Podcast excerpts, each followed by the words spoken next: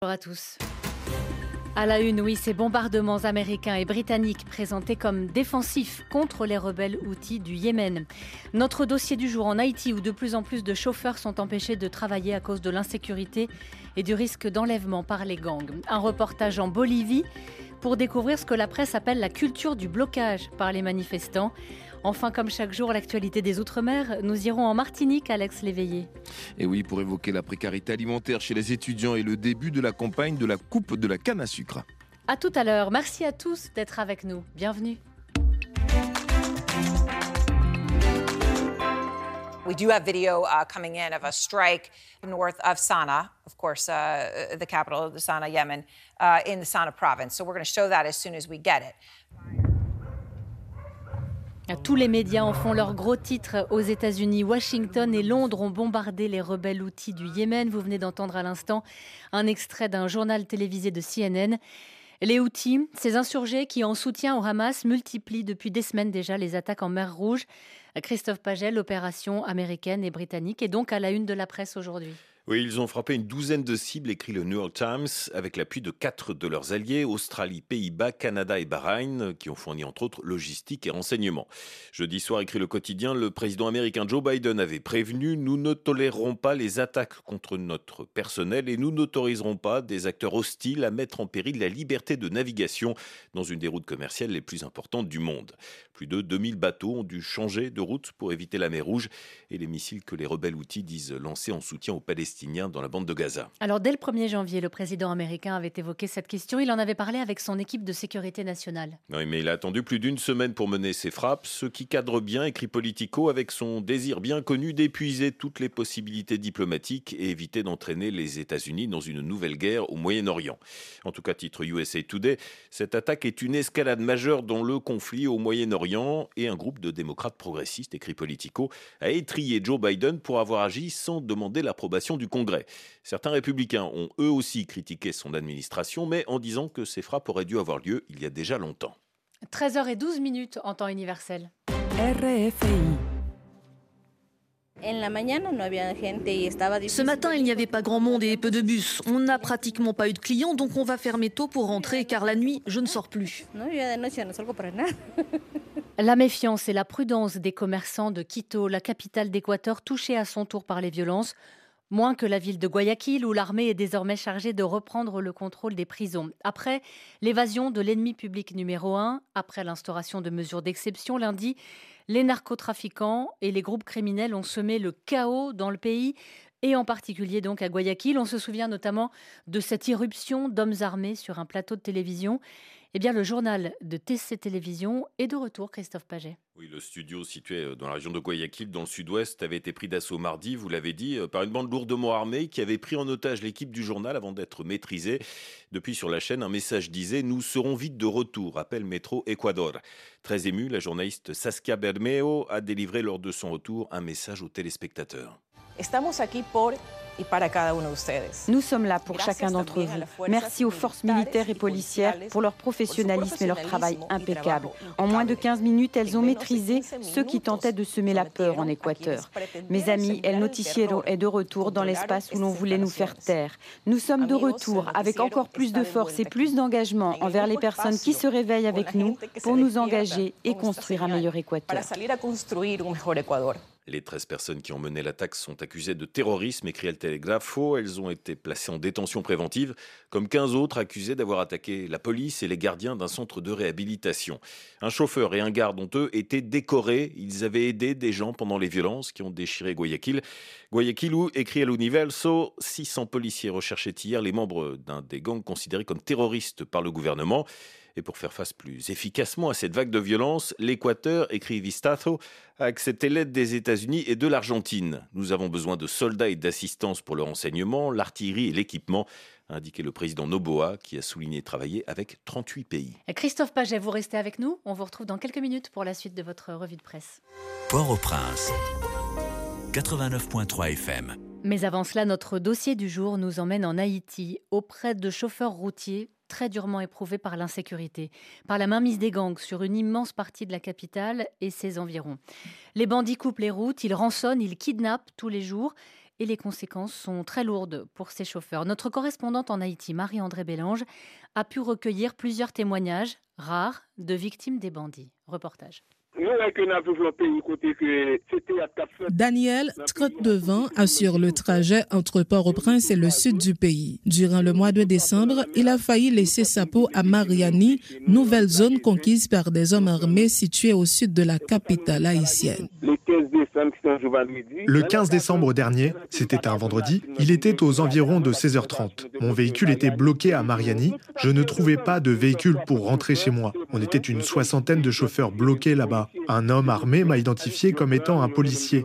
Il m'a conduit vers le chef de la bande, mais ils ne m'ont pas frappé. Ils ont fouillé mon téléphone. Ils n'ont rien trouvé qui les intéressait. Par la suite, un autre de la bande m'a identifié et expliqué qui j'étais, et ils m'ont relâché.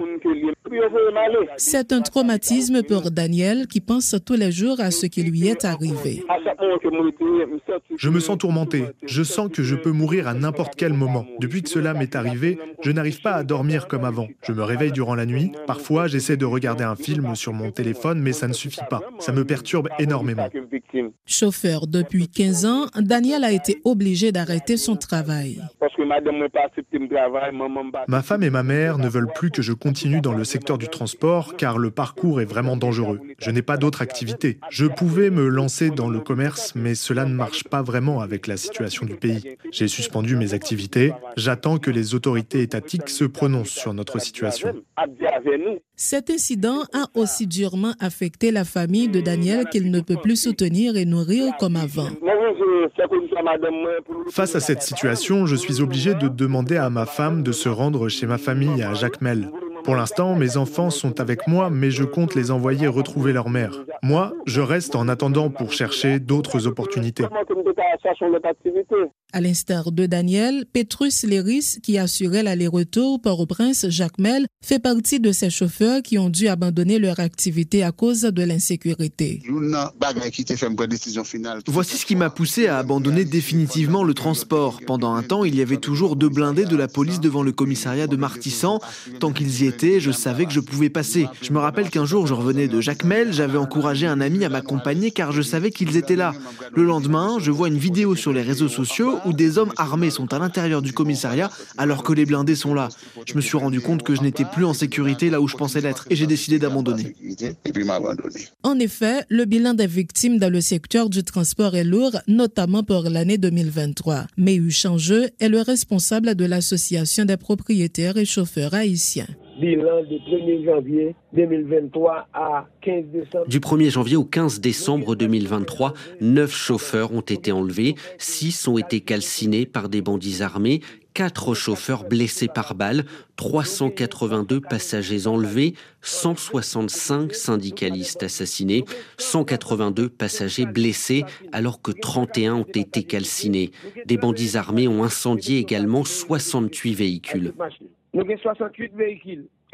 Les chauffeurs n'en peuvent plus, déplore Méhu Changeux. Certains ne parviennent plus à rembourser leurs prêts. Des mouvements de protestation ont été organisés par des associations de transport contre l'insécurité, mais les autorités font la sourde oreille. Pour cette nouvelle année, le syndicaliste lance un appel à la solidarité pour sortir le pays de cette situation insupportable. Marie-André Bélange, Port-au-Prince, RFI. On reste en Haïti où la presse, Christophe Paget, nous apprend que le dialogue reprend entre le gouvernement et la République dominicaine sur les tensions à la frontière. Oui, euh, sur la construction d'un canal par des Haïtiens sur la rivière Massacre, partagée par les deux pays. Les pourparlers avaient été interrompus en septembre dernier après la décision de Saint-Domingue de fermer ses frontières avec Haïti, rappelle le Nouvelliste. L'annonce de cette reprise du dialogue a été faite hier par le ministère des Affaires étrangères dominicain, écrit El Caribe le ministre a rencontré son homologue haïtien à Washington les 9 et 10 janvier.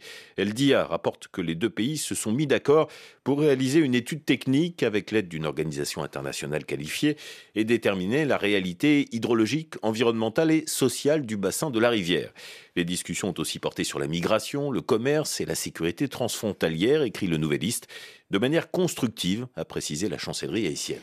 Et puis Haïti se souvient aujourd'hui, 14 ans après le terrible séisme qui avait dévasté le pays. 12 janvier 2010, entre histoire, mémoire et patrimoine, titre le national. La date est depuis inscrite dans l'agenda officiel et national. Mais dans Alter Press, l'ingénieur géologue Claude Prepti dénonce une vulnérabilité accrue d'Haïti, 14 ans après le séisme. Les nombreuses recommandations sur les comportements adoptés, les modes appropriés pour construire les maisons et les bâtiments publics, la cartographie sismique du pays ne sont toujours pas mises en application. Le séisme a fait, rappelle l'Alterpresse, plus de 280 000 morts, 300 000 blessés et 1 300 000 sans-abri dans la capitale Port-au-Prince, dans la zone des Palmes, Léogane était l'épicentre du séisme, et dans la ville de Jacmel. Le national a cette phrase terrible face aux violences urbaines qui illustrent les pages de notre histoire. La catastrophe humaine en cours semble vouloir rattraper ou même dépasser le bilan de cette terrible catastrophe naturelle. Euh, Christophe Paget, votre revue de presse à retrouver sur notre site internet www.rfi.fr. Radio Francia Internationale. Las voces del mundo. Direction à présent la Bolivie pour parler d'un phénomène typique des protestations, c'est le blocage des routes. Quelles que soient les raisons de mobilisation populaire, les manifestants choisissent presque toujours les blocages tellement souvent que cela devient un problème chronique pour le pays. Notre correspondante à La Paz, Camille Bouju, s'est penchée sur cette spécificité bolivienne. Mardi 7 novembre, la place Isabelle la Catholica dans le centre de La Paz est bloquée par des mineurs venus de tout le pays. Aucun véhicule n'est autorisé, impossible de passer. Les protestants, casques sur la tête, sont pour certains allongés sur des banderoles ou assis à même le sol et ils ne comptent pas bouger. C'est ce que confirme alors Rosendo Flores, l'un des leaders du mouvement. Le blocage va continuer jusqu'à ce qu'on ait une réponse du gouvernement. En Bolivie, si on ne sort pas dans les rues pour bloquer, on n'obtient rien. Après quatre jours de blocage dans toute la capitale, les mineurs ont plié bagages. Et ce parce qu'encore une fois, ils ont obtenu gain de cause. Ils rencontreront le président la semaine suivante. C'est une situation commune en Bolivie. Les différents secteurs le savent et c'est pour cela qu'ils utilisent le blocage comme forme de protestation. C'est ce qu'explique la sociologue bolivienne Patricia Acosta. Les blocages ont pris de l'ampleur parce qu'ils permettent d'obtenir des résultats forts. Vous paralysez la circulation des marchandises, vous paralysez le commerce. Vous avez des résultats convaincants. Cette menace pèse constamment sur l'État et tous les citoyens ou presque y ont recours, des syndicats de taxi aux agriculteurs en passant par des parents d'élèves. En octobre 2022, par exemple, la zone autour de Santa Cruz dans l'est du pays a été bloquée plusieurs semaines, provoquant des pénuries alimentaires et de combustible. Les habitants exigeaient un recensement de population, ils l'ont obtenu pour 2024 au terme de 36 jours de résistance. Ce type d'exemple, il en existe des centaines. L'économiste Gary Rodriguez explique que c'est devenu banal. Avant, les blocages étaient exceptionnels. Désormais, il y en a presque chaque jour. Il y a 20 ans, cette pratique a commencé à se généraliser avec Evo Morales avant même qu'il ne soit candidat. En effet, l'ancien président bolivien a fortement contribué à la normalisation des blocages à la fin des années 90, surtout dans sa zone d'influence à Cochabamba. Mais ce mode d'action existait déjà avant. Il a été utilisé pour la première fois dans les années 70 par les mouvements paysans contre la dictature, et ce grâce au développement d'axes stratégiques dans le pays. Elinor a déjà participé à des blocages et elle reste convaincue qu'il s'agit du seul moyen pour obtenir gain de cause. C'est important parce que beaucoup essaient de se faire entendre mais sans savoir comment. Alors ils ont recours au barrage des routes. Et s'ils ont historiquement été utilisés pour obtenir la démocratie, les blocages sont en fait hors la loi, car ils ne sont pas considérés comme une forme pacifique de protestation et parce qu'ils entravent la liberté de circulation de la population. Leur récurrence est devenue un problème pour les transports et le commerce du pays, selon Marcelo Cruz, président de l'association de transport international de Santa Cruz. C'est un problème que nous avons en Bolivie. Cette situation affecte la compétitivité de notre pays dans le commerce mondial et nous porte préjudice en tant que transporteur international, car nous ne pouvons pas travailler normalement. En Bolivie, si les blocages fonctionnent si bien, c'est justement parce que le territoire compte seulement quelques axes principaux indispensables pour le commerce. Les bloquer, c'est avoir un impact direct sur l'économie. Par exemple, ce sont pas les routes du département de Santa Cruz que les importations et exportations vers le Brésil et l'Argentine transitent. Ce département représente à lui seul environ 30% du PIB bolivien. Et c'est donc assez naturellement qu'il s'agit du département le plus touché par les barrages. Cette année, la zone a connu 150 blocages entre janvier et août. Pour Gary Rodriguez, cela nuit à l'image du pays à l'international. Nous avons des difficultés à faire de ce pays un hub dans le centre de l'Amérique latine où devraient passer les routes, parce que malheureusement, nous montrons l'image d'un pays qui pose problème pour l'intégration sud-américaine. Même si la plupart des Boliviens et Boliviennes semblent habitués, au quotidien cela reste très contraignant. Alors le secteur des transports a mis sur la table une proposition de loi anti-blocage qui entend réguler la forme de protestation la plus utilisée du pays. Camille Bouju, La Passe, RFI. En Argentine, l'inflation a battu un nouveau record, 211%, c'est du jamais vu depuis plus de 30 ans. Et le phénomène s'est encore accéléré le mois dernier depuis le choc d'austérité imposé par le nouveau président Milei. Reportage dans une station-service IPFE de notre correspondant Théo Conscience. Pour 10 000 pesos, l'équivalent de 11 euros au taux de change officiel, Adrian charge environ 15 litres d'essence dans son utilitaire. Il y a à peine plus d'un mois, avec la même somme, il pouvait s'acheter 25 litres. Ça m'affecte beaucoup car je vends des vêtements pour professionnels et je me sers de cette camionnette pour faire mes livraisons, donc ça finit par coûter cher. Depuis le début du choc d'austérité promis par le nouveau président ultralibéral Javier Milei et la d'évaluation de 118% de la monnaie nationale, les prix à la pompe ont presque doublé avec un effet multiplicateur sur le reste des prix. Je ne soutiens pas ces mesures, mais il faut s'y conformer. Le problème, c'est que l'essence augmente, mais que les salaires ne suivent pas. Le gouvernement assure que la récente envolée des prix est la conséquence de l'inflation réprimée par les accords de prix mis en place par l'administration précédente.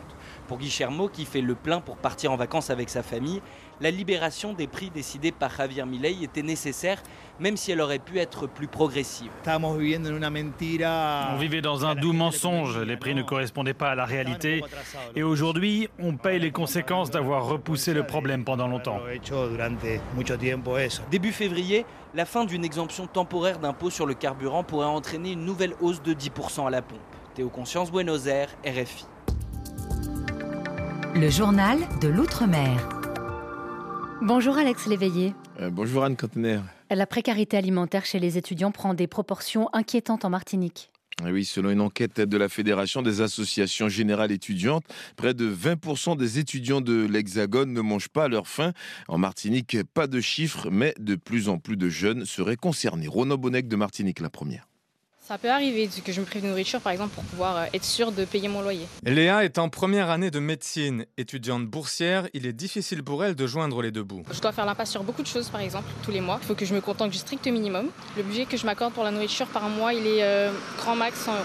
Même son de cloche pour Maëlys, Sarah et Melinda, étudiantes non boursières. On mange pas forcément bien. Si je vais pas aux crousses, euh, c'est pas très diversifié. Des fois, je mange des salades, mais j'ai arrêté parce que ça coûtait un peu trop cher donc euh, je retourne aux pâtes. Il y a pourtant une épicerie sociale et solidaire installée au Crous depuis deux ans, mais... La du temps, c'est des aliments qui sont presque périmés, mais voilà, ça nous permet de bien manger quand même.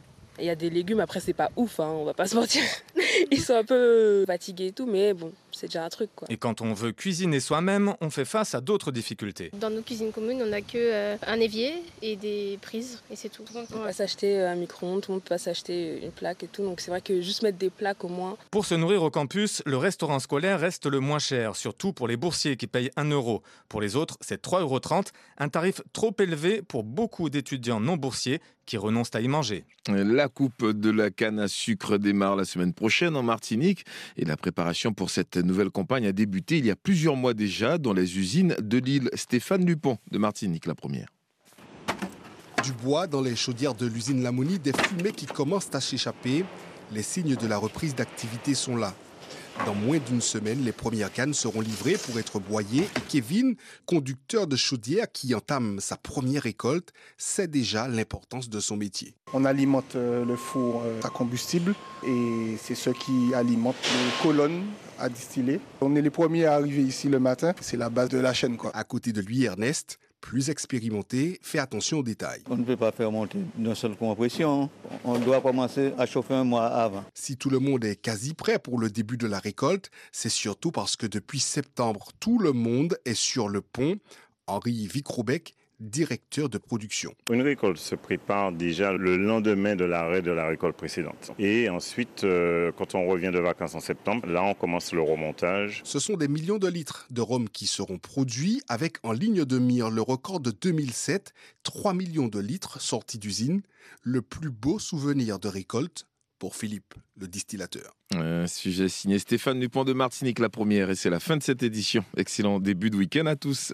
Merci Alex Léveillé et merci à tous d'avoir été avec nous. On se retrouve lundi à partir de 13h10 temps universel et d'ici là, quand vous le voulez, sur l'application RFI Pure Radio. Restez sur RFI dans un instant, Littérature sans frontières. Catherine Fruchon-Toussaint reçoit l'écrivaine néo-zélandaise Eleonore Catton. Très bonne journée à tous.